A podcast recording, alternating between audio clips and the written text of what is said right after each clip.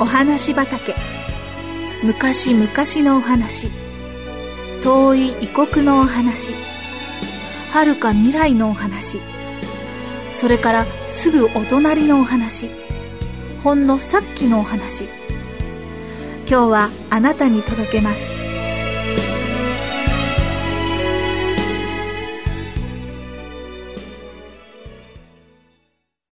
タコに書いた祈り。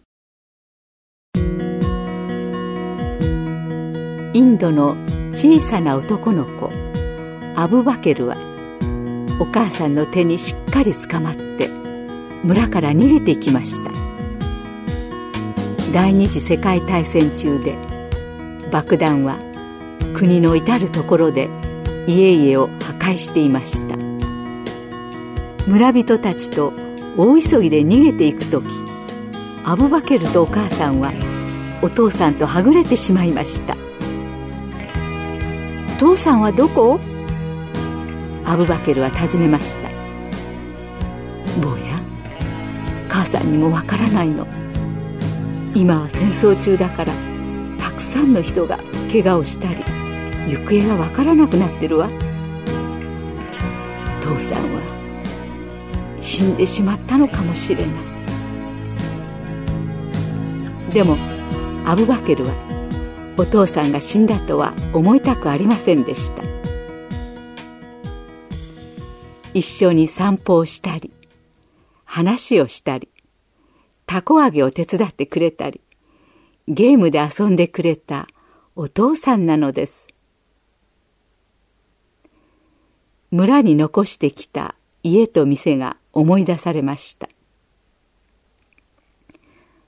お父さんの店には布地やインドの伝統衣装のサリーや石鹸、香辛料、ティーポットなどが置かれていました。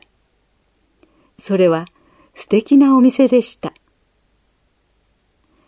アブバケルは積まれた絨毯の上によく腰を下ろして働いているお父さんの姿を眺めたものでした。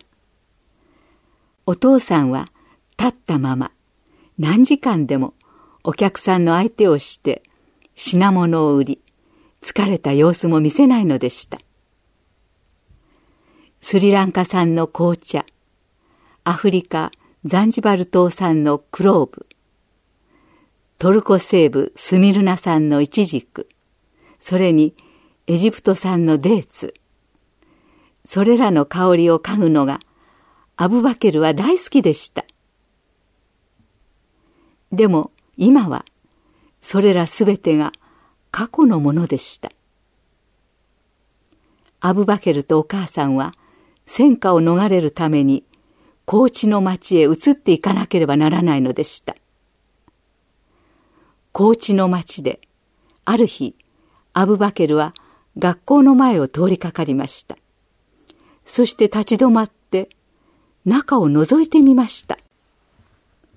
子供たちが本を読んだり、石板に文字を書いています。アブバケルは長いことその様子を眺めていました。正午近くになると、みんなはひざまずいて目を閉じ、先生が誰かに語りかけ始めました。誰かいるのかな？アブバケルは息を潜めて周囲を見回しました。でも誰もいませんでした。下校時間になってみんなが帰るとき、アブバケルは一人の少年に話しかけました。さっきはひざまずいて誰に話しかけていたの？相手の少年はにっこり笑って言いました。偉大な方、神様にだよ。アブバケルは小走りをして、その大きな男の子と並んでいきながら、今初めて耳にしたことについて考えていました。その人は聞いてくれているの？アブバケルは尋ねました。もちろんさ。男の子は自信たっぷりに答えました。僕らは宣教師から教わったんだよ。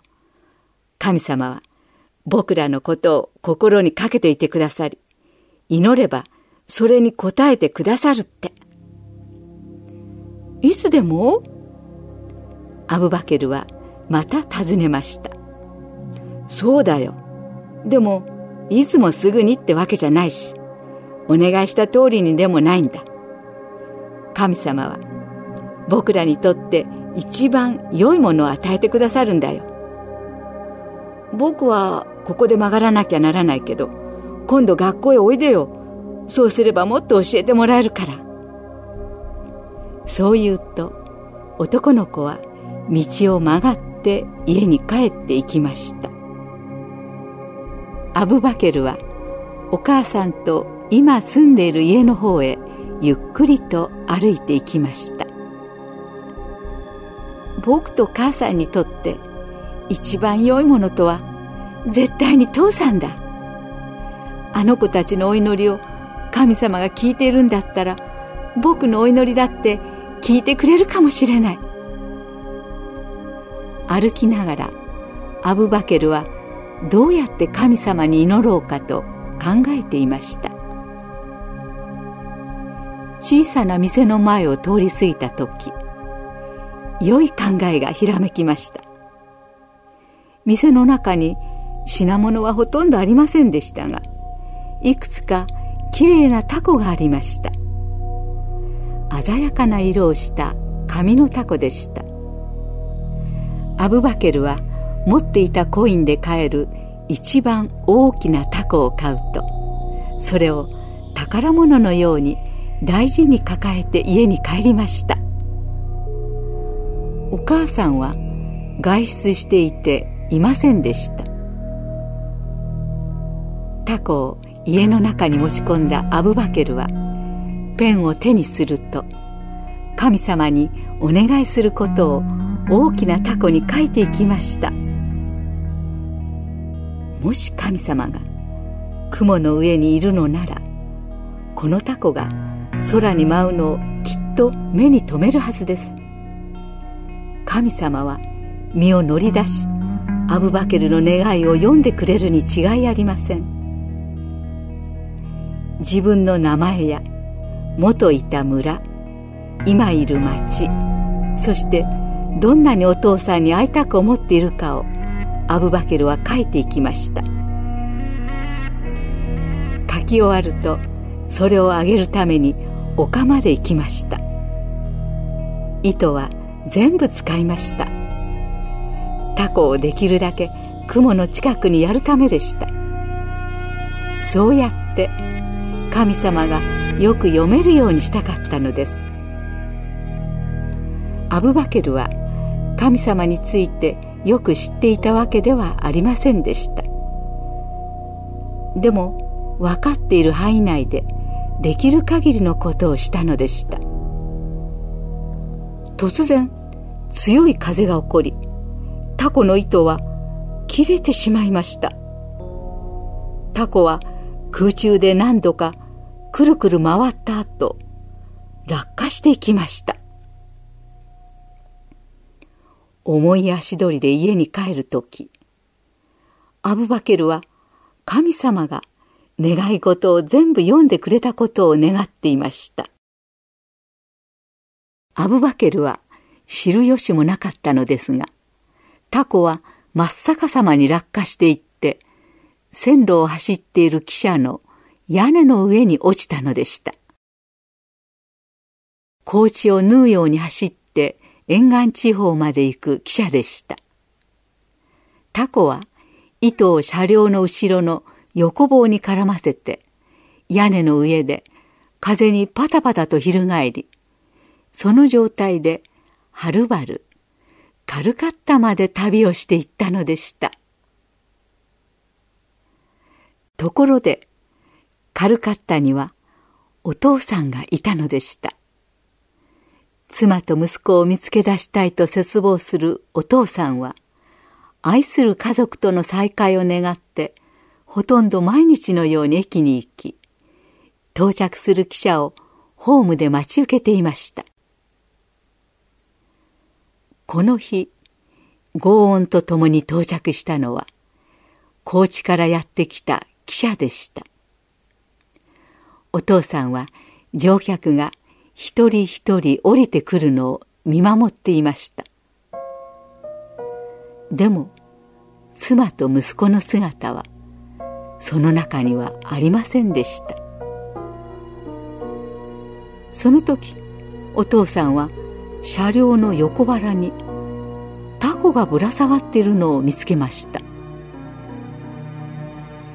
小さなアブバケルもタコが好きだったな。そう思いながらお父さんはその破れたタコに手を伸ばしてぐいっとつかみました。タコには男の子の文字で何やら書いてありました。お父さんはそれを読み始めました。神様僕はアブバケルです。僕は父さんを見つけたいのです。神様には僕がここにいるのが見えると思います。丘の上の原っぱでタコをあげています。僕は父さん母さんとお父さんは最後まで読むことができませんでした。全速力で駆け出し汽車に飛び乗りました。それは高知に向かう汽車でした。今お父さんにはどこに行けばかわいいアブバケルとお母さんを見つけることができるのかがはっきりと分かっていたのでした。